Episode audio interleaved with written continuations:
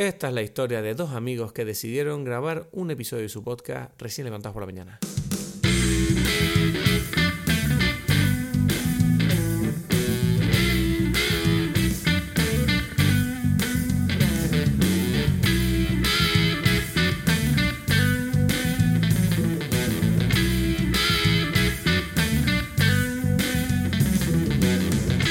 Buenas a todos, bienvenidos a Dime Pelis. Mi nombre es Cristo Gacielo desde Lisboa. No estoy en Tenerife. En breve vamos a conectar con Edgar Aponte desde Berlín. Y espero que me oigas bien. Eh, no estoy grabando esto con mi micrófono habitual. Estoy ahora mismo en una habitación de hotel en Lisboa. Y eh, no, me traje el micrófono que, que, tenía que haberme traído. He tenido que utilizar otro que tengo portátil. Pero tranquilo que solo es la intro. El episodio está grabado como siempre. Y bueno, ¿por qué estoy en Lisboa? Eh, es una larga historia, pero bueno, digamos que no solo, no he venido realmente por turismo. Ya estuve aquí el año pasado para hacerme la primera parte de una intervención quirúrgica en la mandíbula y este año he venido para realizar la segunda parte y con un poquito de suerte terminar con un pequeño problema que he tenido ¿no? Eh, en la mandíbula y que espero que por fin se acabe pronto. Así que estoy grabando esta intro el día antes de operarme, me opero mañana por la mañana a las 10 y media. Eh, hoy, estoy, hoy qué día es? es martes, o sea que tú vas a escuchar esto el jueves. Eh, voy a tener que estar 48 horas o a lo mejor un poquito más calladito para no hacerme daño y bueno, creo que muchos de mis amigos lo van a celebrar. Están eh, entre ellas mi novia que está bastante contenta, ¿no? De que me calle un poco la boca, que sabe que yo cuando abro la boca no paro de hablar y está ahora mismo como haciendo planes, eh, a ver qué, qué, va a hacer, qué, qué, conversación me va a dar ella a mí por una vez, cuando me calle de una vez por todas, en fin. Hoy vamos a hablar de la última película de James Mangold, Ford vs. Ferrari, conocida en Europa como Le Mans 66, aunque nosotros hemos decidido respetar el título original de la producción americana. Eh, bueno, este, este capítulo se grabó por la mañana, ¿vale? Hay un tono, una energía distinta por la mañana. Cuando grabas por la mañana estás como con esa energía más no sé, más suave, ¿no? Como con un tono de voz más tranquilo, como despertándote con el sol que se levanta por el horizonte, ¿no? Con, esa energía, por eso nos ha salido un episodio como más suave. Si escuchas atentamente verás que hay una suavidad así de fondo que suena, una suavidad.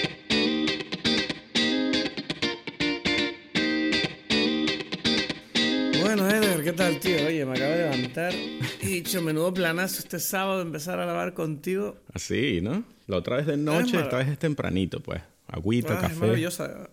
Sí, un cafecito. Además, te tengo que decir que hoy tengo compañía. Ajá. Estoy aquí con Paulina, que está desayunándose un bocadillo de tortilla. no puedes saludar porque tiene la boca llena de tortillas, pan, tomate, lechuga y mayonesa ahora mismo. Ok. Y está sonriendo, es feliz, pero está aquí con nosotros desde el fondo viendo a los espectadores. Nuestro primer live. Nuestro primer live, sí. Live in the breakfast of Paulina. Exacto. Eh, por cierto, eh, esto no tiene nada que ver con Dime Pelis, pero Led Varela fue increíble. ¿Te gustó entonces? Uf, pero demasiado. Tú no sabes qué locura fue eso. O sea, fue una locura, Edgar. Había muchos venezolanos allí. El 85%. O, sea, él dijo, ¿quién es aquí del... ¿Quién es aquí de, Venezuela? Y pero la gente volviéndose loca, ¿sabes? Se notaba mucho la diferencia de la gente, eh, cómo se comportaban en la sala en comparación con gente española. ¿Ah, sí? Sí, porque la gente era como más, más como más suelta, ¿no? Como más, menos, no sé si decir menos educada, pero más, con más confianza, ¿sabes? Como eh, la gente empezó como a sentir que había una comunidad venezolana y como que decían cosas, gritaban y se reían así como de otras, no sé cómo explicarlo, ¿sabes? Como que tú veías que había como una emoción ahí, que la gente estaba como, somos Venezuela, estamos sí, Sí, no, yo creo que eso es algo interesante porque yo creo que pasa ahorita mucho más que, bueno, yo no sé cómo, cómo hubiese sido eso en Venezuela antes, pero yo, yo sí noto mucho cómo cada vez que hay una oportunidad donde se juntan venezolanos en cierta forma, hay como una emoción especial de, como por un momento estamos en nuestro país, ¿no? Sí. O sea, como que la ilusión de país se forma al estar todos juntos de alguna forma. Exacto. y es curioso, claro, porque tenemos esa necesidad de de, no sé, de tener algo que, que perdimos en cierta forma, ¿no? Y es algo que, es interesante. No, es, es, lo que dijo Led Varela al principio del show. Él pone como un vídeo de, de, stories que él contesta a la gente por internet. Ok. Y él dice, y él dice, había una pregunta que éramos, si tú, si tú tuvieras un millón de dólares y estar en Venezuela, ¿qué harías? Dice, irme de Venezuela. no pero todo el rato son cosas así. No, de verdad. Luego te cuento en detalle, pero fue increíble. Qué bien, qué bien. Pero entonces se te pegó el acento ¿eh? después de eso. Estuviste hablando venezolano por un tiempo. Uf, tuve que esconderme ahí, estar ahí hablando con la gente diciendo, tienen que ayudarme a hablar canario de nuevo, la gente me va a pegar. Yo no sé si ustedes notan, pero mi acento no es venezolano, así, a todos los que hablan. yo no sé si ustedes no lo saben. Ustedes me aceptan mucho, pero yo no soy de aquí. Yo me estoy riendo de sus chistes, pero yo no soy un espectador de esa tragedia. No es apropiación cultural. Nunca comí una caraota, pero me río igual del chiste. Oh, bueno. Qué bien, me hubiese gustado disfrutarlo. Será para la próxima. Nos inventamos un, viaje como te gusta a ti. No, te digo en serio que te habrías Pero en serio, hasta Paulina riendo a. Pero, a, pero a, grito pelado. O sea, que había momentos que yo de verdad me dolía la garganta de reírme. de verdad que. Pero no tengo miedo de decir. Yo he, ido yo he visto a Louis C.K., he visto a Ricky Gervais, he visto a gente en directo grande. Y este tipo, de verdad, es. para mí está en el podio de los mejores stand-ups que he visto en mi vida. Uf, qué bien. Sí. En serio, muy loco, excelente. Y además me encanta porque es como súper sencillo el show, ¿sabes? Como él sale con su micro y ahí hora y media, todo el rato risas, no, no tiene bajón. Ok, qué bien.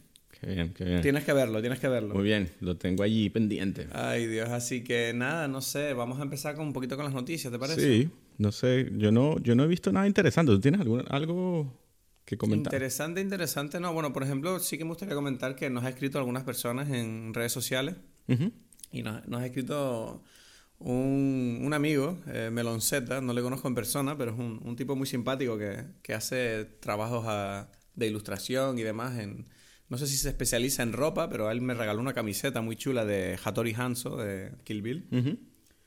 Y eh, nos sigue y tal. Y bueno, nos ha dejado un comentario que te voy a leer, a ver qué te parece. Genial trabajo, me parte de risa las conclusiones que llegan y me viene genial escucharles mientras trabajo sigan así. Por cierto, me gustaría escucharles un podcast de la película Drive, de Óxido y Hueso o El Lobo de Wall Street, que digamos son las últimas que me han gustado. Y nada, he visto el comentario y he dicho, bueno, yo no, no sé si vamos a hacer un podcast de esas películas. Drive me gustaría. Ok. Podemos hacer... Paulina de fondo, Paulina de fondo. Me encanta Drive.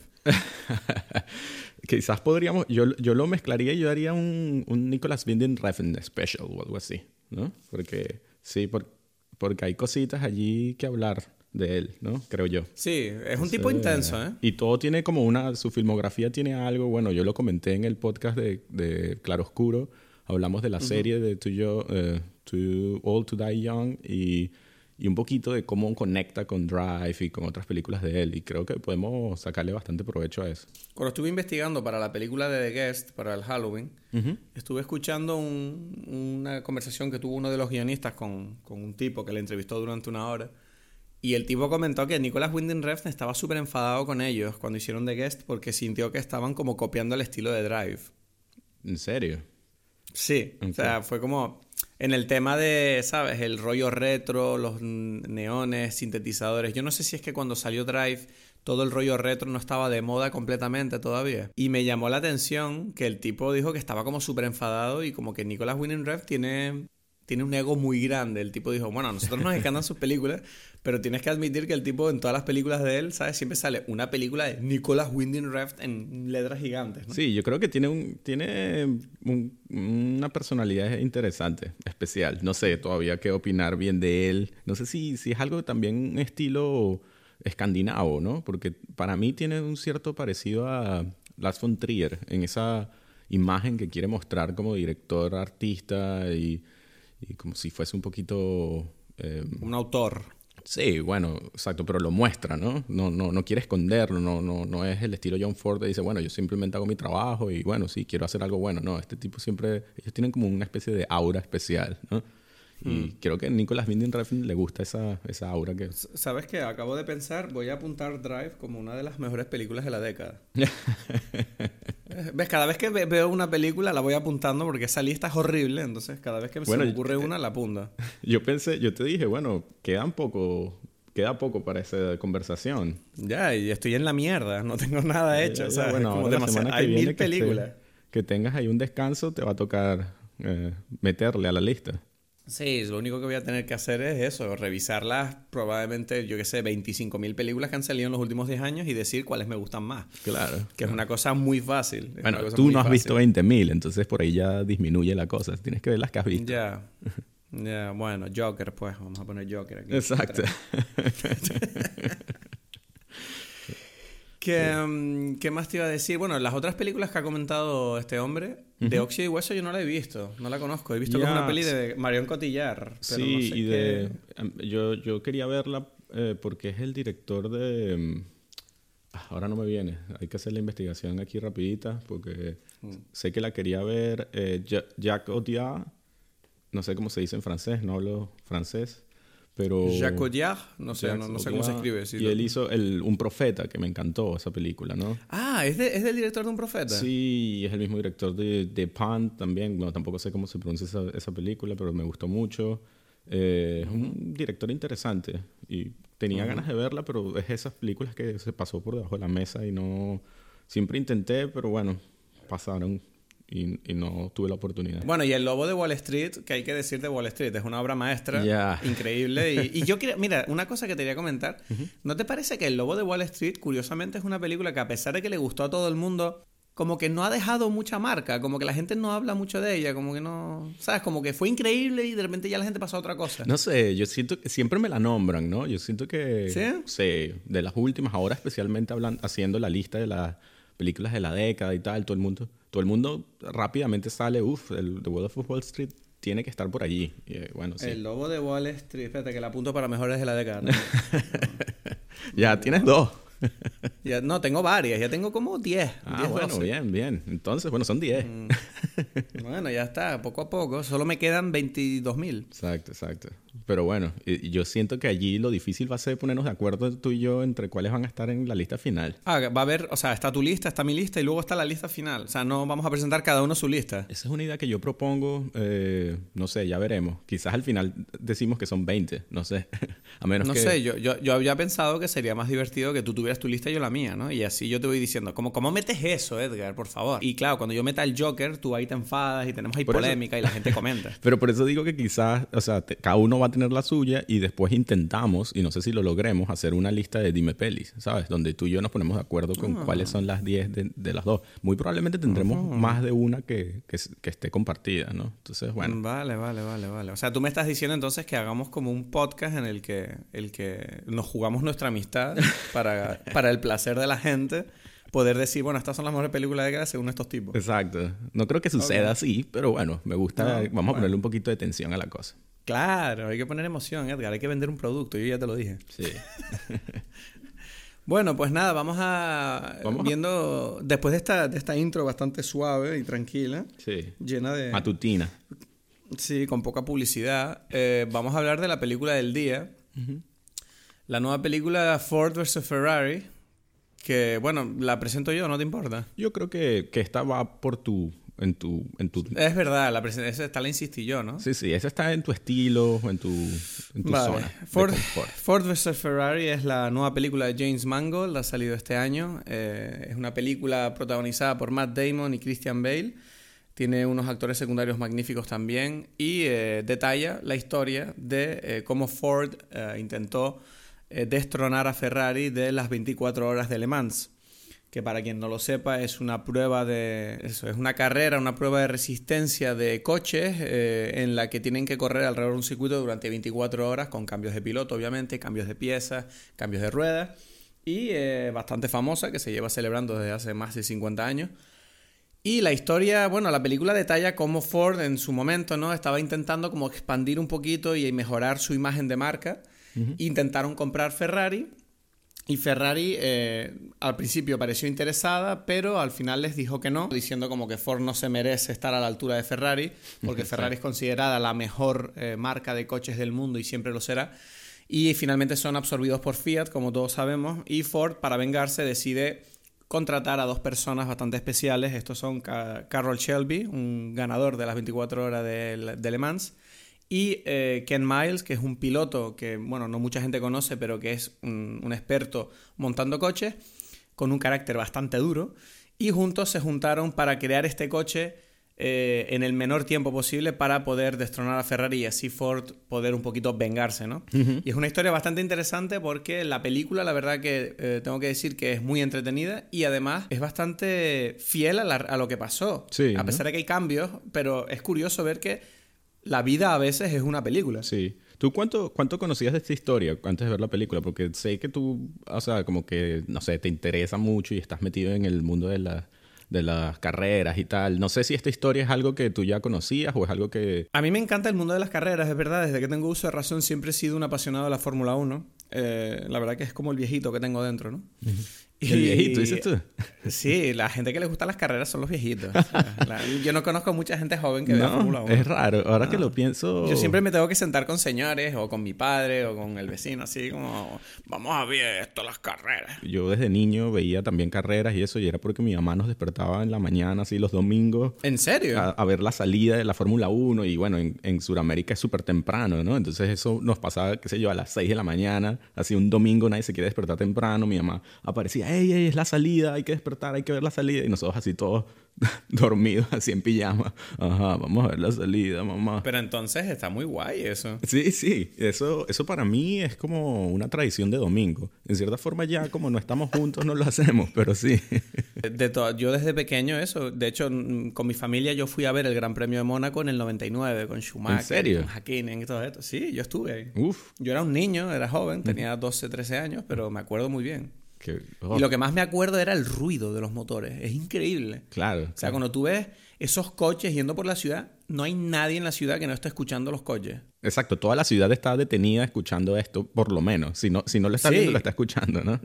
No, y además es tan, es tan alto el, ruido de un motor de un Fórmula 1 que aunque tú estés como a medio kilómetro del coche, te puede dejar sordo. Es muy alto. O sea, no, no te haces a la idea de cómo gritan, bueno, gritaban, porque antes eran V10 y ahora los cambiaron hace 8 o 9 años, me acuerdo que lo, ahora desde empezó la era híbrida en la que los motores son mitad eléctricos. Entonces, como que ahora son, se supone que son menos ruidosos, siguen siendo bastante ruidosos, pero menos que antes. Y ahora, bueno, si la gente siempre comparó ese ruido como al de un caballo gritando de dolor. Ya, Para que tengas una idea, ¿no? Y cuando, eh, en esa carrera, ¿a quién viste correr? ¿Quién ganó ese premio? Si te digo, eso es lo curioso, que no me acuerdo quién ganó. pero ¿quién eh, ¿a quién viste, en, o sea, quién competía? Competían pues todos los de siempre. Estaba, supongo que estaría, estaba Schumacher, que me acuerda, Hakkinen en o McLaren. Sea, ¿viste al, a Schumi? Sí, vi a Schumacher correr. Uf, ya, ya. Ese, bueno, todavía nadie lo ha superado, ¿no? ¿O sí? Eh, Hamilton este año ha ganado su sexto mundial de Fórmula 1 y está a un mundial de superarle. Bueno, está a un mundial de igualarle, perdón. Pero para mí, yo lo, he comentado a, a algunos amigos que ven la Fórmula 1, para mí ya se ha convertido en el mejor piloto de la historia de Fórmula 1. Y eh, el argumento es muy sencillo, a pesar de que tiene menos mundiales. Eh, él ha conseguido estadísticamente estar casi a la par que Schumacher, pero todo lo que ha conseguido lo ha hecho limpiamente y de forma justa. Porque todo el mundo sabe que en el mundo de la Fórmula 1 los pilotos eh, tienen fama, ¿sabes?, de que siempre hay polémicas, ¿no? Como hacen trampitas o se chocan en la carrera. Y Schumacher, obviamente, para cualquiera que haya visto carrera, Schumacher mm, se sabe que ha tenido momentos polémicos, ¿no? Por ejemplo, él intentó arrebatarle el mundial creo que fue Gilles Villeneuve, si no me equivoco, chocándose contra él porque él le llevaba puntos de sobra y era la última carrera y él, él sabía que si se chocaba con él, pues el otro no iba a poder sumar puntos y él ganaba automáticamente. Ok, ok. Y, y, le salió mal porque se chocó, se rompió su coche, pero el otro siguió corriendo, entonces al final ganó. Ok, ok, ok. Y hay un montón de tretas así, ¿no? Como se hacen trampitas o se joden los unos a otros con los cambios, yo qué sé. Pero no hubo unos escándalos hace unos cuantos años. Yo recuerdo que tú también tuviste como un desencanto con la Fórmula 1 porque empezaron las escuderías, había Ferrari, eh, eh, tuvo como unos... Yo tuve el desencanto cuando empezaron a meter todos los... cuando implementaron todas las ayudas electrónicas, es decir, el DRS, el, el ERS, que es como un boost del motor que tú puedes utilizar solamente en ciertas partes del circuito y de repente es como que se volvió como demasiado complicado entender lo que estaba pasando, ¿no? Y aparte de eso, pasó cuando pasó la... Mm, yo, tú no sabes, hubo una polémica muy grande porque Renault, eh, no me acuerdo en qué año, pero más o menos como en 2011, 2012, por ahí, no sé, eh, alguien lo sabrá, hubo una polémica muy, muy grande cuando Fernando Alonso volvió a Renault después de estar en McLaren un año.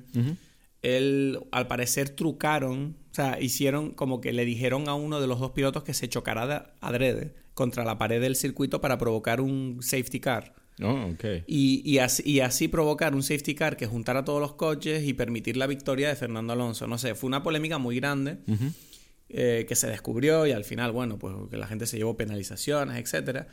Y a mí es como que de repente, poquito a poco me fui cansando, ¿no? Porque era poco emocionante porque no, las carreras no tenían adelantamientos, siempre ganaba el mismo. Y estuve como cuatro o cinco años sin ver mucho, o sea, simplemente lo miraba por encima. Pero ahora recientemente tengo que confesar que con la nueva era de Hamilton, a pesar de que él siempre gana, hay muchísima emoción. No sé, a mí me, me, ha vuelto a encantar porque creo que las carreras, sabes que el mundo de la Fórmula 1 es más complicado que simplemente quién es el que llega primero. Sabes que si hay gente que lucha por llegar octavo y tú ves, y tú ves esa historia y es como, bueno, mira, el tipo llegó séptimo, fue increíble, y todo el box está celebrándolo, Sí, sí, las historias individuales son, son a veces más interesantes que las grandes historias, ¿no? Para mí, ahorita que estamos hablando de eso, bueno, yo, como dije, yo siempre vi Fórmula 1 por mucho tiempo, después, bueno, no sé, ya después se me pasó y no, no seguí viendo, hmm. pero recuerdo que viviendo en España, tuvo un momento que fue cuando precisamente el piloto venezolano, que no me viene el nombre, Pastor Maldonado, que bueno, hay mucha polémica detrás de él, porque, bueno... ¿Pastor Maldonado era venezolano? Es venezolano, sí. Ay, no me acordaba que era venezolano. Yo pensaba que era. Y bueno, tan. Uf, Maldonado era buenísimo. bueno, hay, hay, hay, gente que no, que no puede tener esta conversación en Venezuela como sin, sin intentar caer en un lado, porque bueno, fue financiado por el gobierno, la dictadura y tal. Y bueno, entonces es como. ¿Ah, sí? sí, entonces eso hizo como, como que, uf, había como eh, sentimientos encontrados con toda esta situación. Pero en algún momento, y eso fue lo interesante, él, estando yo en España, fue el Grand Prix de. Creo que fue Valencia o Cataluña, donde eh, Pastor Maldonado ganó. Y, yo no sé ahora, no, no, no estoy 100% seguro, pero creo que es la única vez que ha ganado, que ganó un venezolano o tal. No sé, ahora estoy un poco confundido, pero bueno, para mí fue como si fuese la primera vez. Y yo recuerdo que estaba ahí viendo yo el, eh, eh, en Madrid, viendo la carrera y gana. Y claro, en el momento en que, en que él sube al podio y sale el, y escucho el himno venezolano, ¿sabes? Es como que para mí es algo que era tan absurdo escuchar, o sea, tan, no sé, fue una emoción muy rara porque siempre, bueno, yo años viéndolo y siempre escuchaba el himno alemán, bueno, curioso que estoy aquí, ¿no? Y entonces me dice, eh, fue gracioso porque yo empieza, se me sale una lágrima y viene Maresa y se, acerca y me dice, me ve llorando y dice, ¿qué, qué pasa? Que no, que ganó aquí Maldonado y tal, y estoy escuchando el himno. Y bueno, eso para mí son todos los domingos, ¿sabes? No es nada. el himno alemán sale todos los domingos ahí en la Fórmula 1. Todos los domingos. Esto es cualquier cosa. Y, pero claro, para mí era una emoción muy grande, ¿no? Y, y, yo, y recuerdo que fue contra Fernando Alonso. Entonces fue para mí como que estoy en España y el venezolano le está ganando en España al español, ¿sabes? y bueno, y es eso. Yo creo que las, las victorias individuales a veces tienen, o las las luchas individuales dentro de la carrera son mucho más interesantes que, que el, que el quien gana. Yo recuerdo eso, ¿no? De, ver la lucha por el tercer puesto, por, el, por, alcanzar el podio y tal, y eran como cosas buenísimas, ¿no?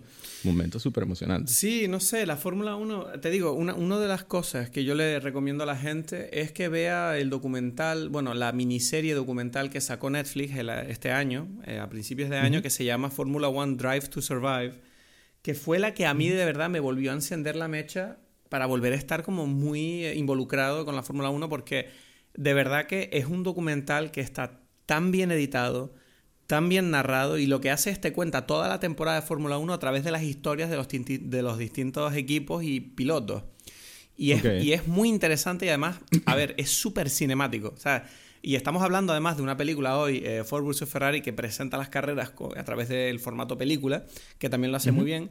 Y en, este, en esta miniserie de Netflix, de verdad, si alguien tiene la más mínima curiosidad sobre carreras o Fórmula 1, le recomiendo que se vea este, este, esta serie en Netflix porque es muy entretenida y, y, de verdad está grabado y editado de una forma excelente. Entonces, bueno, volviendo a la película, eh, yo no tenía constancia ninguna de la historia esta de Le Mans en 1966 de Ford versus Ferrari ni de nada. Entonces, claro, cuando me enteré que habían hecho una película fue cuando me, me interesé de qué, es lo que pasó. Pero es verdad que no leí mucho y decidí, bueno, vamos a ver que me lo cuente la peli. Ah, ya que tocaste el tema, es curioso el nombre, ¿no? El nombre que le pusieron en, en Europa es Le Mans 66, ¿no? Sí, eso es una cosa que yo lo comentamos tú y yo, ¿no? Que dije, a ver, Ford versus Ferrari tampoco me parece un nombre increíble. Ninguno de los nombres me gusta totalmente, la verdad. Pero Ford versus Ferrari creo que es más llamativo, es más, apetece más.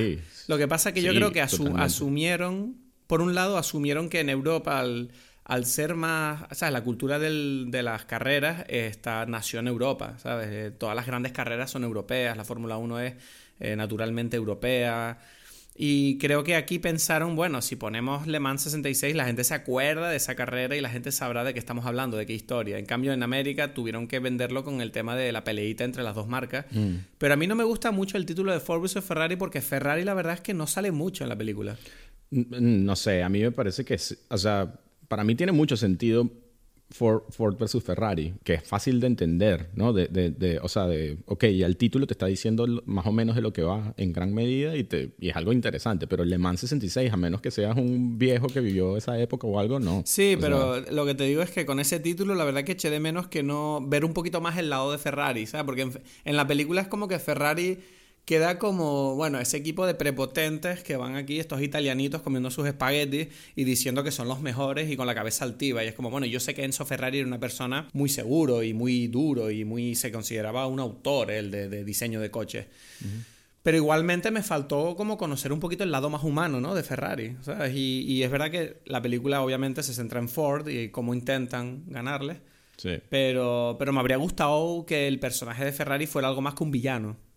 Ya, ya, bueno, pero eso no, no, tiene mucho que ver con el nombre, ¿no? O sea, si tú eres un... No, sé, ¿sabes? No, pero bueno, yo me quedé con la ilusión de que a lo mejor iban a hablar más de, del conflicto como una coyuntura, no simplemente como el, la, historia eh, de, un lado solo, ¿sabes? Sí, a mí me parece muy interesante que estamos hablando de esto de, la, de, la, de cómo estas empresas son un componente muy importante de la película, ¿no? Ford y Ferrari. Y es gracioso que en cierta forma cómo la película em, logra que ponerte del lado de Ford, a pesar de que como que naturalmente los seres humanos siempre vamos a ir como por el, especialmente en las historias, en las narraciones, vamos a ir por el underdog. En la película comienza y Ford es la gran empresa y Ferrari es como que hacen las cosas en un taller, etcétera, etcétera. Es como, como, como el director y la historia te mete en un mundo donde Ford es el underdog. Cuando ¿sabes? Cuando no, ah, es lo, vale. ¿entiendes? No es lo normal pensar eso, ¿sabes? Es como que la gran empresa de, de, carros del mundo, ¿no? La gran empresa automovilística, la que inventó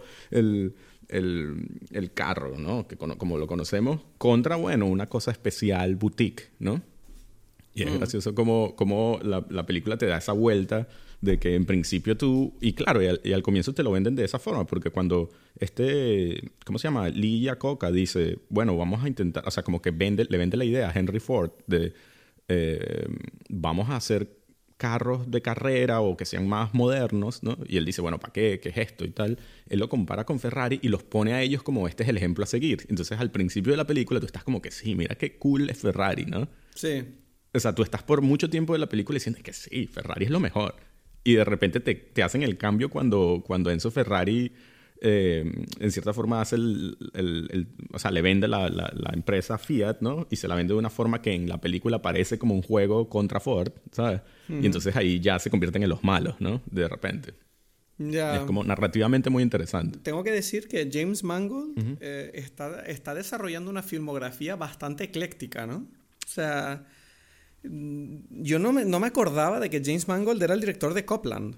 Ya, sí. Creo que, no sé si es su primera película o está bastante cerca de eso. Es que, que es excelente, además. Es una película, a mí me parece increíble, de las mejores películas de Stallone. Y cuando tú ves que el tipo que hizo, o sea, no sé, quiero decir, es un director que no sabes por dónde te va a salir. O sea, tiene, en su, en su filmografía tiene Copland, de repente tiene después The Wolverine, que es como una peli de X-Men que a mí no me gustó.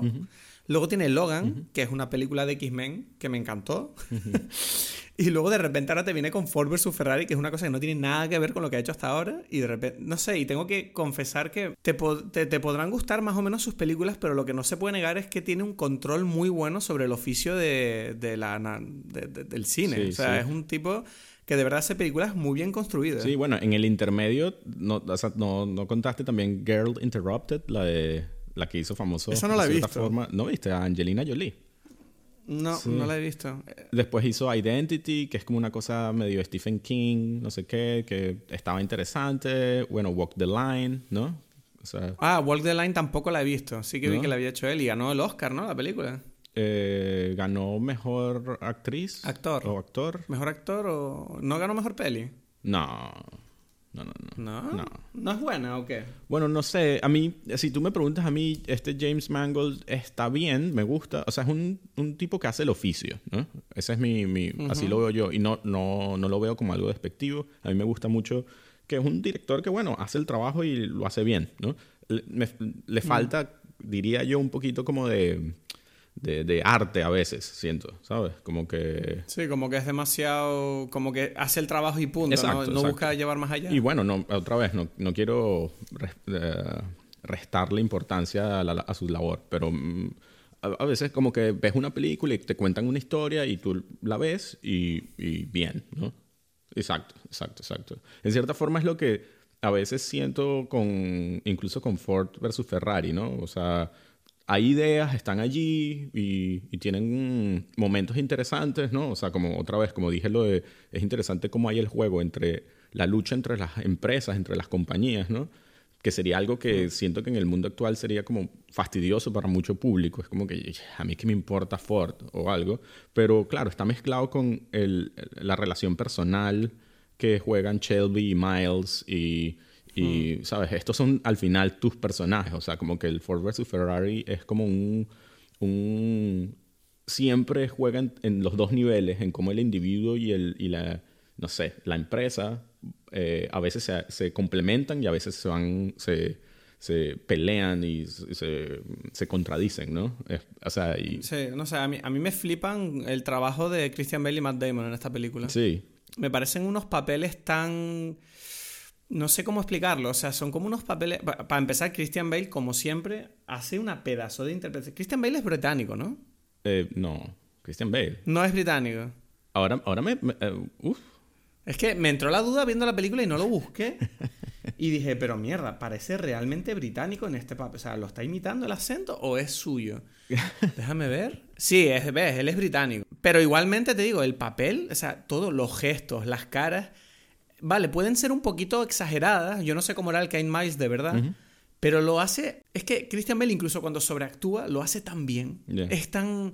eh, se nota que no, no falla a ningún golpe. Y Matt Damon, obviamente, el papel de Christian Bale es el más vistoso para mí. Pero yo creo que Matt Damon tiene el trabajo más duro. Porque tiene que hacer este papel más contenido de un piloto que tiene que dejar las carreras por unos problemas de salud, pero no, aún así tiene, tiene las carreras dentro.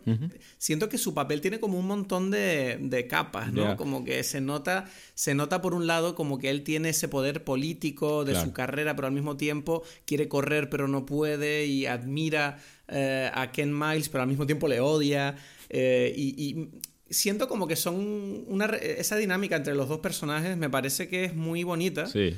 Porque con cosas muy sencillas, como es el simple amor a las carreras y la relación que tienen por dedicarse a lo mismo, desarrollan la película entera, básicamente. O sea, que si al final toda la película se basa en la relación de ellos. Sí, dos. por supuesto, exacto. Ese es como el núcleo eh, central, o sea, el- el- lo que, en lo que se basa toda la película, el, el núcleo temático de la película es precisamente esa relación entre ellos que, que está complementada por uno que, que es político, como dices tú, que sabe manejar precisamente esta, este mm, balance entre individuo y empresa, ¿no? Y, y que cuando necesita la ayuda de la empresa, cuando necesita darle libertad al individuo, ¿no? Que es, que es como que el representado en, en Miles, que es el tipo que, bueno, o sea, es como que el clásico personaje que no puede jugar en equipo, ¿no? Que siempre, o sea, Sí. él ante todo, pero de una forma muy eh, muy poderosa, ¿no? Porque es como que, bueno, sin esa energía, sin esa eh, lucha personal eh, contigo mismo, ¿no? De búsqueda de la perfección, es muy difícil llegar a algo parecido a la perfección, ¿no? Porque todos los demás es como un lastre, todas las relaciones que... Sí. Pero, pero claro, pero, pero es mentira que lo puedes hacer solo, porque si no tuvieses el, el carro construido por Ford, entonces, bueno, ¿de qué estamos hablando, no? Entonces, eh, eh, Claro. ese, ese es el tema, ¿no? De cómo una cosa se complementa y se contradice al mismo tiempo. Y está todo eh, di- o sea, concentrado en la relación de ellos dos, de, de estos dos personajes, ¿no? Sí. Que, que a mí me gustó mucho. Eso es, creo que es lo mejor. Pero por momentos entonces sentía que era... A veces caía en, no sé si cliché o en algo que no, no terminaba de entender. Y quizás, no, o sea, no sé, quizás es porque yo no lo entendía. Pero por ejemplo, la escena donde ellos se pelean, ya no recuerdo por qué, ¿sabes? Ah, la escena donde se pelean delante de la casa de él. Sí, sí, sí, sí. A mí sí me, que me pareció un poco forzado. Sí, eso. ¿no? Yo dije, eh, yo entendí que, o sea, como que, ok, esta Era relación cómico. de amistad. Era un momento cómico. Ya, pero, pero yo dije, pero, pero es como que, ay, mira, mira que la amistad clásica de dos hombres y tal. Yo pensé, pero Cristo y yo nunca nos caemos a golpes así enfrente de la casa, nunca nos hemos pegado, ¿sabes? ¿Será que nos falta algo a nuestra amistad, Cristo? Yo nunca, yo nunca he intentado tumbarte y eh, un, un poco homoerótico ahí en el jardín, ¿sabes? Nuestros momentos homoeróticos son distintos, hay un beso, una Y yo llevo esperando que tú hagas eso desde hace años, pero bueno, yo estoy ahí con mis puños en alza, pero bueno, no pasa nada, no lo hacemos nunca. Tú quieres, tú tú un quieres acercamiento físico, una cosa, ¿no? Sí, yo quiero ahí el barro, ahí tú y yo, ahí, ¿sabes? Y que nuestras mujeres se sienten ahí diciendo, míralos estos dos maricones, que cómo se quieren. Sí, pero- a ti también te pareció así medio forzado, ¿no? A ver, pero ¿sabes qué pasa? Que la, la- yo creo que la escena está bien escrita y, y obviamente informa mucho sobre los personajes. O sea, que está, eh, o sea, la escena está bien planteada. Pero yo creo que no sé si es el acting en sí mismo, que estos tipos en, el- en realidad, si tú lo piensas, aunque son gente que está en forma, no son tan jóvenes ya Matt Damon y Christian Ya, Bale. no. Se están haciendo un poquito mayores. Y yo no sé si se nota que si esta película la hubieran protagonizado dos tipos de veintitantos, es que cuántos años, no sé cuántos años se supone que tienen, pero 30 años así. Yo creo que a lo mejor lo que les falla es que a lo mejor no sé si están volviendo de Irishman, el capítulo del episodio anterior. Yo no sé si es que a lo mejor a los actores al ser un poquito más mayores de lo que deberían no forzaban la escena lo suficiente como para que tú te la creyeras porque pareciera que era como muy como que estaban jugando, no, no estaban peleando de verdad. Yo creo que ese era el sentido, ¿no? Es como que, bueno, estos tipos no se odian. Ellos están jugando este, este juego Sí. machista, de cierta forma, pero, pero no, de, de todas formas, quizás es que pertenecemos a otra época también. No lo sé, eso es como algo que me estoy imaginando. Y Sí. es como que este tipo de masculinidad en ese sentido me suena raro. No lo sé. O sea, estoy aquí... Sí, no sé, no sé, esa, es- esa escena yo viéndola yo pensaba, bueno, estamos aquí viendo ah, ah, un, un cliché, ¿no? El de los dos colegas así, tal igual. Era muy cliché. Exacto, yo, lo, yo lo vi más como un cliché que como algo que, que de verdad me decía algo de la relación de ellos. Yo siento que, que hay muchos otros momentos donde la relación de ellos eh, está mucho más clara. Mm. Bueno, en pero este nosotros no podemos saber ¿no? si O sea, eso pasó de verdad, porque igual sí pasó, ¿sabes? Ya, bueno, Quiero quizás decir- eran así, pero bueno, la forma en que está contado no, no, no lo transmite de la mejor, bien, ¿no? No sé. A mí, por ejemplo, te digo, el tema, esta es una película que tiene mucha testosterona, es muy masculina, ¿no? Es como el hecho de los hombres y la velocidad y sus carros y ¡ah! Y, y- y tengo que admitir que el final de la película, cuando tú ves que Matt Damon coge el coche y arranca como un loquito, Exacto. ¿sabes? Derrapando en medio de la calle y se va, a mí no me gustó eso. No, en- Dije, uff, esto, esto para mí es como. Está como romantizando eh, la conducción temeraria de una manera que no me gusta nada. exacto. Es como la masculinidad, o sea, es como que la masculinidad de repente se volvió tóxica justo al final. Sí, así, yo lo sentí por momentos esa sensación, esa de, de, de si, si, ¿sabes? Un hombre de verdad, macho que se respeta, conduce ese carro así sin importarle todos los demás, ¿no? Y es como, bueno, no Sí. sé, o sea, yo- No. pero, pero quizás a los que, no sé, a los que les gusta mucho eso, me parece, no, no, en ningún momento me pareció aceptable, no sé. Me- Me pareció triste porque es como que siempre he dicho que los pilotos siempre son los primeros en respetar las normas de la carretera porque dicen, mire, yo no yo soy un piloto, yo no vengo aquí a correr en la carretera, yo corro en los circuitos. Claro, claro. Y cuando tú ves que Shelby hace eso, yo dije, uff, te acabas de cargar un... O sea, por lo menos yo, de repente este tipo ya me gusta como un 30% a menos, es un imbécil. Sea, ¿Qué hiciste ahí? Pero bueno, a lo mejor fue como un gesto, vamos a dejarlo No, que bueno, pero pasa. Fue un momento, pero fue un momento. No fue tanto, porque pasa varias veces en la película, desde el principio. Es como Sí. que la primera escena es él está en- con. O sea, bueno, la segunda, ¿no? Después de, de que se ve que él ya no puede conducir más, él está con el médico y, sa- y el médico le dice: Mira, tienes un problema del corazón o no sé qué, entonces tienes que tener cuidado. Y él sale de esa consulta y ¡buf! hace lo mismo. Y es como, bueno. O sea, en ese momento quizás informa más esta, esta lucha que tiene interna, pero. Sí, eso sí. Pero, pero no deja de ser algo que, no sé, es- lo sentí raro. Pero es que tú piénsalo, porque al final de la película Matt Damon está allí con el hijo de Ken Miles. y, y- y es como que es una secuencia eh, dramática en la que él habla con el hijo sobre el hecho de que has perdido a tu padre por el tema de las carreras y porque nos gusta ir rápido, etcétera, y de repente se va y hace eso y es como, pero tú eres un imbécil. o sea, no acabas de decir que es horrible que se haya muerto y tú estás ahí conduciendo como un imbécil que te puedes matar en cualquier momento. Exacto. sí, sí, sí. No sé, me molestó un poco eso, pero bueno. Eh, eh, tengo que decir que, que, precisamente ese, ese final, o sea, todo lo que viene después de la carrera, mm, no, no sé cómo, cómo junta cómo, o sea, cómo forma parte de esta temática. Siento que, bueno, sí, históricamente este Ken Miles murió en un, no sé, en un accidente, ¿no? Pero como en la película no sentí que eso tenía sentido. No sé si, a ti te pareció. Es como que, bueno, ajá, y ahora, y ahora entonces tengo que ver al hijo. Y yo decía, bueno, pero esto no era la historia que yo estaba viendo, ¿no? Exacto. Yo creo que eh, hay un problema. el único fallo de la película para mí, ¿vale? Es, es el, eh, cuando tú vas al al epílogo, ¿no? Yo, yo lo llamaría como un epílogo, ¿no? Cuando acaba la historia principal, de repente te, te muestran un epílogo en el que obviamente te enseñan como unos meses más tarde, después de... Eh, deberíamos hablar de la carrera primero, yo creo, ¿no? bueno, pero hablemos de esto eh, ya que estamos metidos aquí y después volvemos a la carrera. Así que hay temas ahí que yo quiero decir. Entonces, después del epílogo, porque después de, eh, para el que no lo sepa, bueno, pasa la carrera, ¿no? Donde ellos ganan a Ferrari. Pero eh, le hacen una putada tremenda a Ken Miles, porque, bueno, ya lo comentaremos en un momento. Hay un epílogo después de la carrera en la que ganan a Ferrari, eh, en la que te muestran cómo están probando un coche nuevo para conseguir la victoria, pero que esta vez Ken Miles consiga la victoria para él y él fallece en uno de los test. La manera en que está contada ese epílogo... Primero, el epílogo no, no, entiendo qué necesidad tiene dentro de la, de la estructura de la película, cuando yo creo que es algo que se podía haber contado tranquilamente con un texto. Sí. Eh, y la forma en que está contado siento que es como muy eh, desatado de la emoción, ¿sabes? Te lo cuentan con una voz en off, con distancia, como si ya, como si ya la película ya no estuviera manejando la historia. Es como, bueno, aquí luego pasó esto y te lo vamos a enseñar y va a ser dramático. Yo creo que me parece un golpe barato, porque es como lo que te hacen es, porque hay una subtrama, ¿no? Que es la de la relación del hijo con Ken Miles.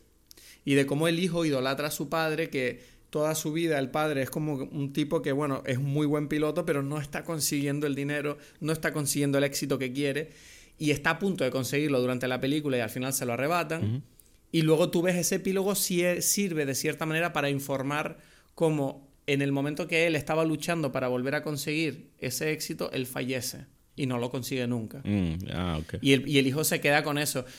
Pero claro, tú estás cerrando la relación del hijo con, con Ken Miles, pero no sé, es un golpe en el estómago que yo creo que no era necesario. No. Eh, bueno, no sé si, o sea, a mí no me molesta que sea un golpe en el estómago, sino que siento que, me costó que pegara con la temática de la película. Eso, no, era necesario porque no encaja con lo que me estás contando de la carrera. Entonces, era como que de repente, bueno, te voy a contar que después de esto el hijo se quedó jodido. Es como, bueno, pero no, no hacía falta. O sea, me lo puedes decir por arriba, ¿sabes? No... Sí, sí, sí. Y lo importante era que, que, estos tipos hicieron lo que se les pidió y aún así les jodieron. Claro. Porque una, otra, una cosa muy interesante ya de la espérate, que tengo que hacer un, una, una, pequeña eh, pausa aquí. Ya, ya, ya vengo. Bueno, Edgar se, se retira para hacer una vaina, que puede ser cualquier cosa, porque vaina es una palabra venezolana que puede significar desde tengo que guardar un cadáver que acaba de llegar a mi puerta o tengo que ir a servirme un café. Puede ser cualquier cosa. Estamos aquí ahora mismo ustedes y yo. Ah, ya ha vuelto Edgar de hacer su vaina. Entonces, vamos a ver qué era la vaina. Esa. que es que estaba escuchando un ruido aquí. Ajá.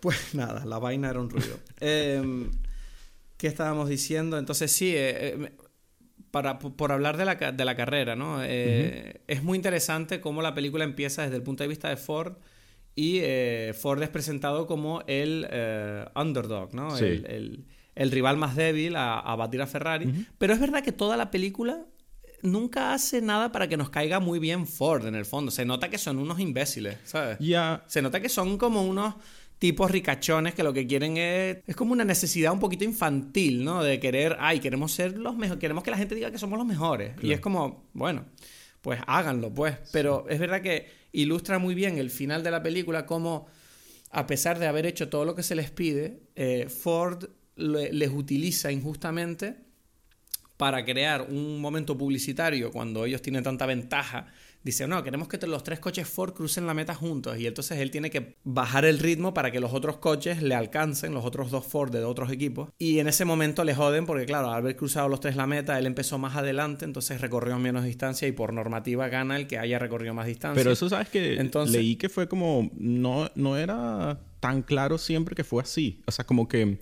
como que en cierta forma los, los representantes de, de Le Mans hicieron como también una especie de triquiñuela como para joder a, bueno en este caso el que salió jodido fue Miles no fue Ford pero pero como que hmm, para vamos a picar ahí un poco porque no o sea como que al principio como yo creo que incluso ellos bueno, no sé cómo, cómo, cómo, habrán sido estas cosas, pero lo que leí es como preguntaron, hubo como, mira, vamos a hacer esto, y hubo negociaciones, ¿no? Dura 24 horas la, la, Claro, hay tiempo. Hay tiempo para decir, mira, esto nos afecta, no nos afecta. Van a decir que estamos haciendo trampa de alguna forma, ¿no? Y es como que no, no pasa nada. Y al final le dijeron, bueno, pero él no gana, ¿no? O algo así también, ¿no? No sé, o sea, a mí me parece interesante desde el punto de vista del personaje de Ken Miles, porque él es un personaje que durante toda la película rechaza trabajar en equipo, él quiere, él sabe lo que hay que hacer y dice que por favor se haga lo que, se, lo que él dice, y en toda la película tú ves que al final él se sale con la suya, ¿no? Corre la carrera para Ford porque es el mejor y al final de la película, eh, Shelby le dice, bueno, los de Ford quieren que bajes el ritmo para salir en la foto con los otros coches. Y el otro como, pero tengo que hacer eso, qué estupidez es esa. Y el otro, bueno, yo no te voy a decir que tú lo hagas, haz lo que quieras. Exacto. Y en la película tú ves que él finalmente, después de estar toda la película eh, siendo un imbécil, él ve la victoria en sus manos y dice, bueno, mm, venga, voy a trabajar en equipo por primera vez porque me han dado todo, ¿no? He conseguido lo que quería, que es ganar y por haber cedido en, hacer lo que se le pidió, al final le quitan lo que él quería, que era ganar la carrera. Entonces, es como muy trágica la historia, ¿no? De Ken Miles. bueno, es, muy triste. Es, tampoco tan trágica porque, en cierto, y eso es lo bonito de, la forma en que está. a, él, le da igual, en el fondo. Él dice, bueno, pues mira, me jodieron. No, ni siquiera me jodieron. Yo no lo vi como me jodieron. Yo vi como este personaje crece en, en, en, en entender como que, bueno, yo ya cumplí una meta, la meta que yo me había sentado, ¿no? O sea, esa es la... Y lo hice y me siento contento conmigo mismo, me siento realizado y y entonces ahora, ¿por qué no también ayudar a los otros? O sea, como que a, hacerlos sentir bien. Es algo así, ¿no?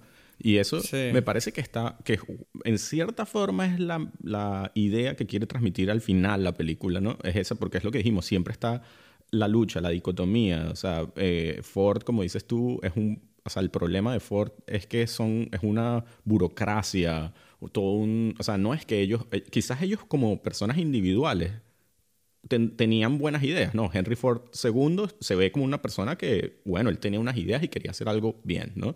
Eh, Lee Coca también, es como que, mira, vamos a hacerlo bien. Todos, en cierta forma, tenían buena, o sea, eran buenas personas, o así es como se ve en la película, con, eh, con de verdad ideas ambiciosas, interesantes, pero que, claro, en la burocracia de un gran equipo se pierden, ¿no? Y eso es lo que los hace, como dices tú, como medio torpes, infantiles, ¿no? Porque es como que, bueno, pero él dijo esto, el otro lo, no lo quiere así, eh, entonces, bueno, hay que intentar acomodar los deseos de todos, ¿no? Está el, este otro tipo que ahora se me olvida el nombre, que es el, el que precisamente siempre juega como enlace entre Shelby y Ford y, y ocasiona todos los problemas y tal, porque... Te refieres a Bibi. Exacto. Eh, se llama Bibi, interpretado por George Lucas. Exacto, él, que, que me gustó mucho como personaje porque, bueno, él es el ejemplo de que, bueno, por encima de todo, él el, ese, ese otra vez colectivo, en este caso colectivo Ford, ¿no? Claro, era como golpe tras golpe contra las individuales de cada uno, incluso de Ford, porque es como que, ok, ya Ford había quedado con Shelby,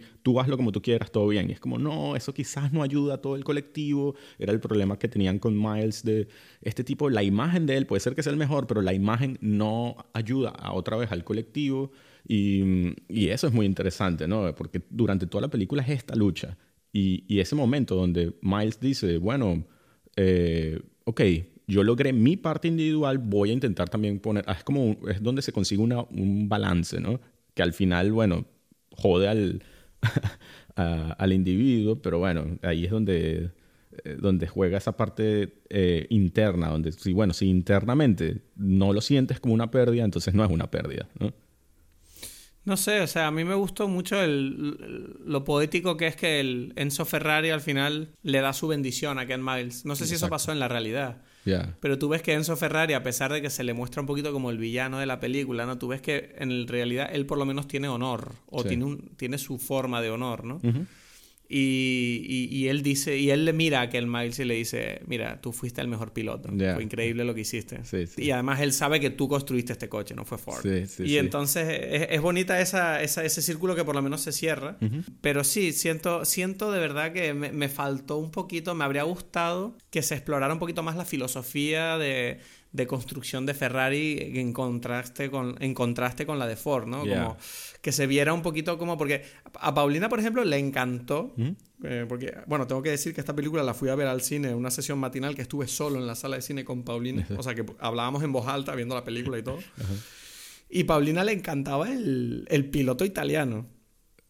Ajá. Porque decía, decía, es demasiado italiano. No, no dice ni una palabra en toda la película. Y solo con las miradas y los gestos es como, es como demasiado malvadete, ¿no? Como soy el piloto italiano, soy demasiado rápido, Ok. estoy aquí, mm, voy a ganar. algo". y era como, y a Paulina, de verdad, yo tengo que decir, no sé cómo se llama este actor que lo ha hecho, pero tengo que quitarme el sombrero porque de verdad que lo hace muy bien.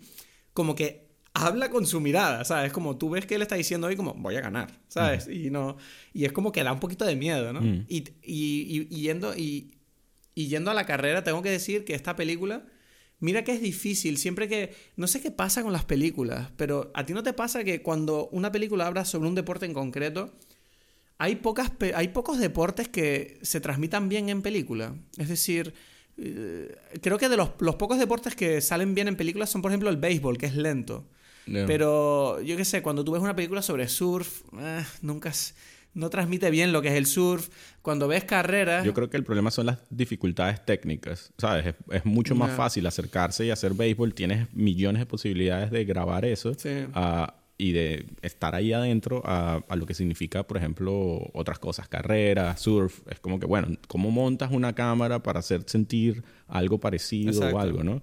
Y, y es- Pues- y esta película es muy pues- interesante en ese sentido. Pues tengo que decir que creo que esta película, mm, la carrera final está grabada de una forma increíble. Sí, sí. O sea, es como, ¡guau! ¡Qué nivelazo! Yo no sé si hay mucho ordenador. No, no, y no. El hecho de no saber, y el hecho de que no me dé cuenta es maravilloso, Sí, sí. porque hace que, que si lo hay, pues está bien hecho.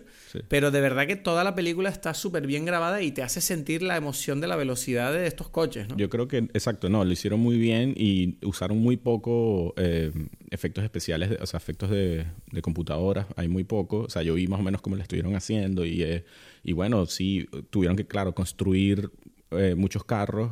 O sea, bueno, estas nuevas versiones, claro, no son el mismo carro, porque si no, no podrían, o sea, no es importante para ellos que vayan a la misma velocidad, sino poderle montar las cámaras alrededor y, y todo esto. Entonces tenían carros que tienen por ejemplo, están construidos por la mitad con, con un conductor real, no el conductor, en este caso Christian Bale, y, y que para Christian Bale hacer el acting, después están los carros que, que hacían, claro, todos los que están cerca de él, ¿sabes? Son también carros reales, ¿no? ¿Sabes? Todos los que se acercan y tal, y que tú ves desde la cámara, desde el carro de Christian Bale, o sea, de Ken Miles, y eh, es una, una proeza, o sea, em, tecnológica muy interesante. Y especialmente también el, en la carrera final es muy difícil también el, la iluminación. No solamente ya el tema de las cámaras y tal, sino porque cambian, o sea, son 24 horas. Entonces hay, hay día, hay noche, hay lluvia.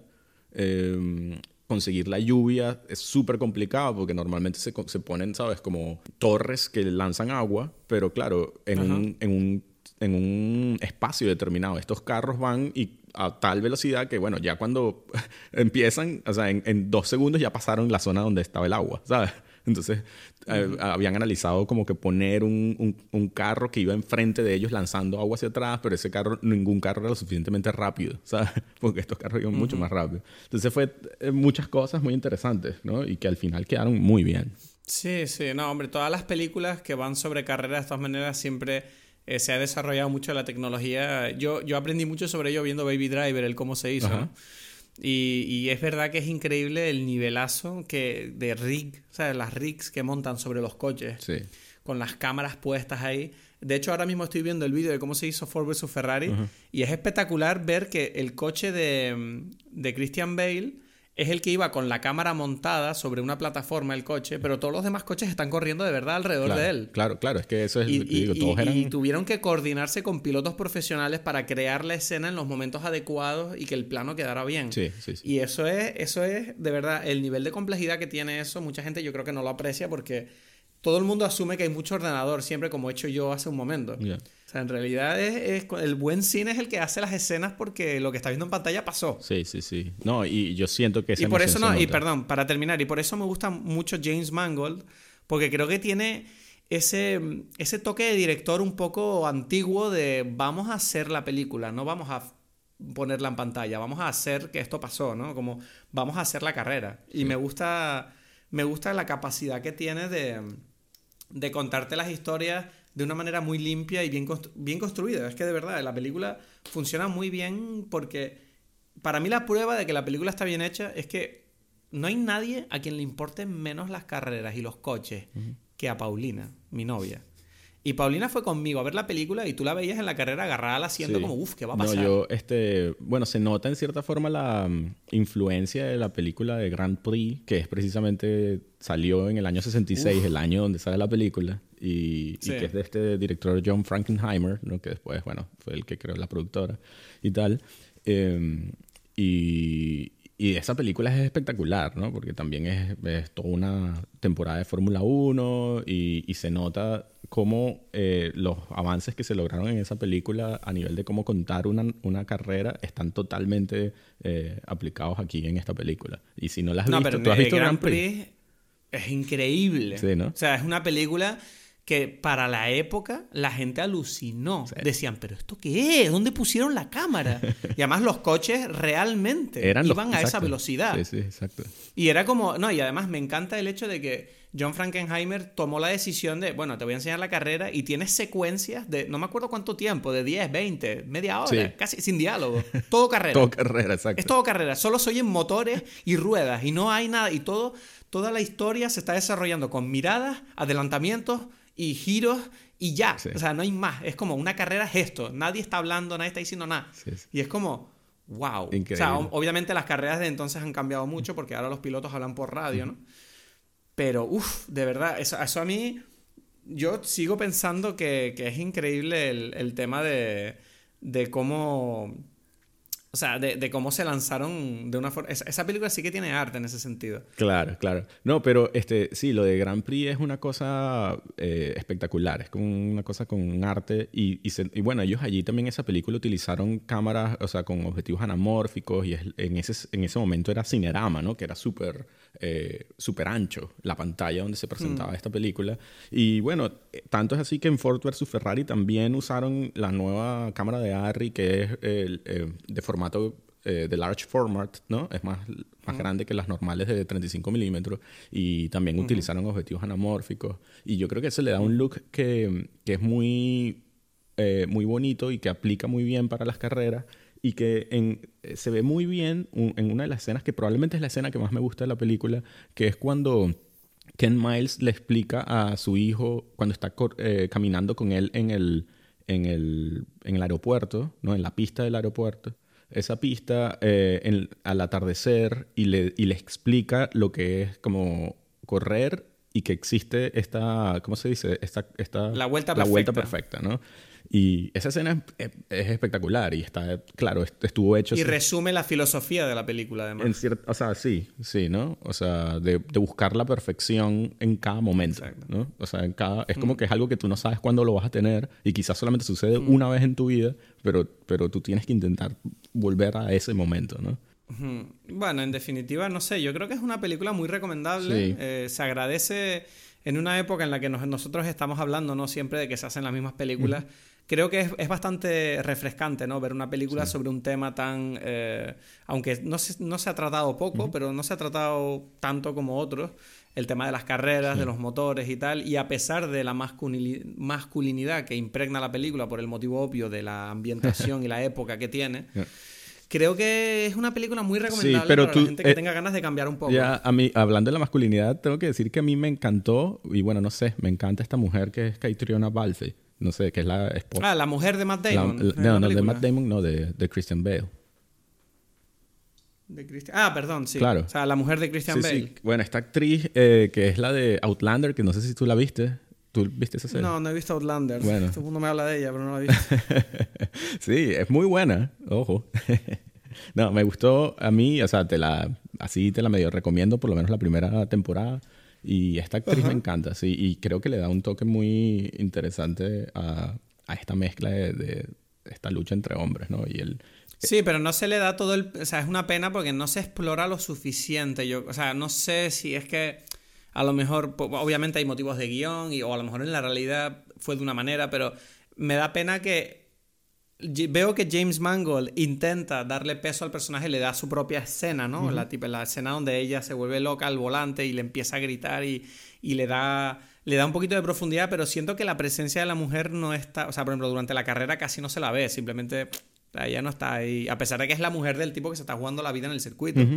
Eh, todo el protagonismo recae en los equipos y en Shelby y demás. Sí, bueno. Entonces es verdad que eché un poquito de menos que a lo mejor es verdad que la mujer se nota que han intentado incluirla, pero creo que no está. Creo que ella hace un buen trabajo con lo poco que le dan. Sí, sí. Bueno, es, es eso. Es como. Es un, forma parte del, del cóctel, pero bueno, tampoco es el mejor cóctel que hay, ¿no? Eso es lo que diría yo.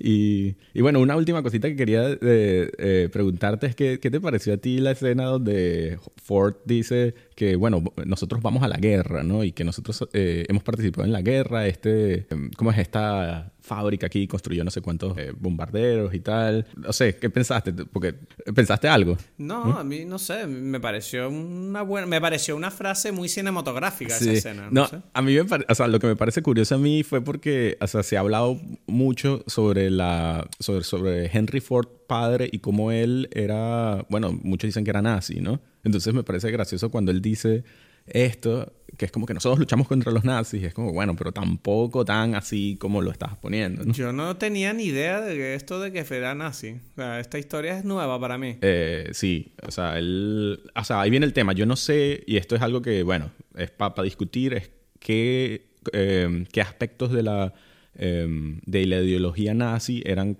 cosas que le interesaban a Ford, ¿no? O sea, esto es algo para, para sentarse a ver, porque yo, o sea, estoy diciendo algo em, que no sé, porque no, no, no se han escrito eh, libros sobre qué es lo que él le interesaba, pero en cierta forma él no lo veía tan mal, ¿no? Entonces, al final sí pasó cuando Estados Unidos fue a, la guerra, que en efecto ellos sí ofrecieron sus empresas, o sea, ellos ayudaron a Estados Unidos, ¿no? A construir estos bombarderos y tal. No es que eso no pasó, pero, pero sí él era bastante afín con la idea y él no quería al principio como apoyar una entrada de Estados Unidos a la guerra, le parecía innecesario y tal, ¿no? Entonces, o sea, al final es gracioso porque, porque hay como un, un momento allí que dice bueno, yo no sé qué pensaba Henry Ford II eh, sobre ese tema, pero en, ese momento suena como que yo voy a, negar un poco las ideas de mi padre. Sí, como intentando un poquito, eh, parece un, como un movimiento publicitario para 2019. bueno, no, lo sé. Ahí, o sea, no sé, no sé a qué viene eso, pero me, llamó la atención, digámoslo así. ¿no? sé, yo como no sabía esto, la verdad que no le presté más, o sea, no sé, me pareció un momento más de la película, pero es interesante lo que tú dices. Mira, ¿qué, quieres, ¿quieres decirme qué, nota le pones? Eh, sí, yo le pongo un buen 8 a esta película. Es una película muy buena, muy entretenida y además me gustan las carreras. un buen 8, está bien hecha, es una buena película. Ok, ok, ok. Yo le pondría un 5. ¿What? ¿What? O sea, pensaba que le ibas a poner por lo menos un 6 o un 7. que un 6 o un 7 de Edgar es un 9 mío, todo el mundo lo sabe. no, o sea, nosotros hablamos en este en esta conversación de las cosas, o sea, como que con un tono positivo, pero bueno, están todas estas cosas negativas que ya dijimos, o sea, no son, es un poco absurdo ponerse en, a darle énfasis a estas cosas negativas, pero están allí al final. Es como que, bueno, la película no termina de, de crear la... No es tan redonda al final, ¿no? Es como que, bueno, porque vimos este final con esta muerte? Bueno, pero para mí son detalles muy pequeños que no joden tanto el producto final. O sea, no sé. No les doy tanta importancia a la hora de valorar la película como experiencia y como obra cinematográfica. No, porque no sé, me parece un poco injusto tu 5. ¿Cómo? No, no, para nada. Es que es eso, es como que hay cosas que se contradicen, dijimos, que son clichés, que se usan por, mm. por usar, que podían haber sido, o sea, eh, hay, o sea, hay cosas que mejorar. Y yo sé que, o sea, el punto aquí no es, es que yo no tengo por qué dar, justificar eh, los los errores que cometen estas personas y ya, no, o sea, y no, no es porque yo me sienta superior a ellos, simplemente... No, no, no, no ya lo sé. Ya. Eh, es como que, bueno, me hubiese gustado que funcionara mejor, ¿no? No sé, a mí me gustó esta película. Yo la volvería a ver incluso. Sí, no, a mí también me gustó, pero... No, no, no me voy a enfadar, no me voy a enfadar. un 5 entonces. Pero sí, pero es así. Bueno, entonces, ¿qué tiene? ¿Un 7 con...? No, un, tiene un 6 con 5, ¿no? Nota final, dime pele. Entre el 5 y el 8, 6 con 5. Sí, exacto. ¿No? Sí. esa es la nota. Y mira, pues este, ¿qué? ¿Tienes algo que, que recomendar o este? Mm, recomendar, te puedo recomendar qué fue lo que vi el otro día. Eh, ¿qué fue? Ah, bueno, ayer estuvimos viendo, no la he terminado, The Post. Eh, ah, la de, la de Tom, Hanks, y Meryl Streep. La de, o sea, Steven Spielberg. Sí, no la había visto. Y me está pareciendo muy buena. Sí, sí, sí, muy buena. Y me está, me está impresionando muchísimo Tom Hanks en esta película. Porque es como, es otra persona. Es como, ¿cómo lo ha hecho? O sea, no sé, estoy, estoy viendo, es la cara de Tom Hanks, pero no habla ni como Tom Hanks, no se comporta como Tom Hanks, no tiene el acento de Tom Hanks. Es una cosa súper extraña y te demuestra que este tipo, ¿sabes? Este tipo es Tom Hanks porque es Tom Hanks, ¿sabes lo que te digo? Sí, sí, sí, Y no sé, y no conocía yo la historia esta de The Post, entonces me estoy bastante, estoy bastante enganchado, pero no pudimos terminarla porque nos entró sueño y dije, uff, para ver esta película con sueño prefiero no verla. Vamos a ver, vamos a terminarla mañana, hoy, ahora voy a sentarme a, a terminarla. Ok, ok, ok. Bien, no, no la, o sea, yo la vi y me gustó, bien que la también la recomiendo, sí. Bueno, Spielberg, Spielberg prácticamente hace todo bien. Spielberg siempre es recomendable. O sea, hay pocas cosas que haya hecho Spielberg que no sean demasiado, no sé. Sí, sí, sí. Y bueno, no sé, después nos tocará ver algo pronto. Y bueno, no sé, vamos a hacer un, bueno, el programa de la, de la década tienes que empezar a hacer, o sea, hacer esa lista. bueno, ya empezaste. Tengo que hacer la lista. ya, ya, ya, bueno, presupongo que entonces Ford vs Ferrari no va a estar en tu lista de mejor de la década, ¿no? Con tus cinco de mierda. no, no, no. Qué mal. Bueno, no, en la mía tampoco va a estar, pero no me parece tan mala. Ya. Bueno, en fin, pues no sé, ha sido una conversación tranquila hoy, ¿no? Es que eso es lo que pasa como por hacerme madrugar para hacer el Dime Pele. Exacto. Yo estoy más tranquilo por las mañanitas. Sí, sí, bueno, yo me toca, yo tenía que hacerlo temprano porque ahora, hoy empiezo la producción de las hallacas para, el, para la Navidad y bueno, ese es un proceso que dura todo el fin de semana. ¿Qué son las hallacas para los que eh, no lo sepan y nos están escuchando? las hallacas es la comida típica de Navidad de Venezuela y es un plato, o sea, es un no sé cómo explicarlo, es como un guiso de carne que está, eh, que rellena un, no sé, una masa de maíz y eso todo está envuelto en una eh, hoja, de, plátano. Exacto. Sí, sí. No, eso, eso no sé por qué, me vienen tamales a la cabeza. Ya, ya, bueno, ese es como. Como un tamal gigante o algo así. Es como un. Es como. Es lo que quisiera ser un tamal cuando sea grande, ¿sabes? Es como el sueño. Es como yo quiero realizar mi ser una cosa excelente. La perfección del tamal. Bueno, esa es la yaca, ¿sabes? ¿Y, tienes, ¿Y tienes que ponerte con tanta antelación o es una broma? Eh, que si tengo que. La preparación. Sí. Sí, no, es complicado. O sea, necesita, todas las familias se reúnen un fin de semana entero porque se comienza el guiso un día, se preparan las hallacas, o sea, se montan las hallacas al día siguiente. Entonces, hay todo. tú estás ahí, estás consiguiendo la materia prima y exacto, exacto. no, hay juntar todas las piezas, ¿no? Y hay que establecer una cadena de producción estilo Ford. O sea, es como que, bueno, llega uno que es el que limpia las hojas. Bueno, no, estilo Ferrari, estilo Ferrari. Son, sí. tiene que ser estilo Ferrari. Exacto, exacto. O sea, Ford que haga sus tamales ahí de mierda. Eh, Cristo, yo creo que en este Dime Peli, o sea, bueno, en general en muchos de los capítulos de Dime Peli hablamos a veces muy mal de los mexicanos. Yo no tengo ningún problema, a mí me encanta México, pero decimos cosas hablamos mal de los mexicanos. No, no hablamos mal de los mexicanos, pero siempre decimos, ah, los tamales son una mierda. Yo qué sé, México, no sé qué chistes vos hecho. Y digo, oye, ya, hay que, hay que mostrarle un poco de amor. Vamos a hacer una película. México, México es increíble. Sí. No, México es increíble, por favor. No, yo tengo mucha relación con, México y, me encanta. Pero bueno, nos estamos yendo del tema y ya deberíamos haber terminado esta conversación. Sí, no, es que porque seguimos hablando, de verdad. ya, porque nos gusta mucho. Ese ha sido el episodio de esta semana. Espero que lo hayas disfrutado, que te haya gustado. Recuerda que puedes contactar con nosotros por las redes sociales en arroba dimepelis, Instagram y Twitter y escribirnos a dimepelis.gmail.com para plantearnos cualquier cuestión que quieras que resolvamos aquí en el podcast. Y nos vemos la semana que viene con mi mandíbula nueva a estrenar. ¡Feliz semana!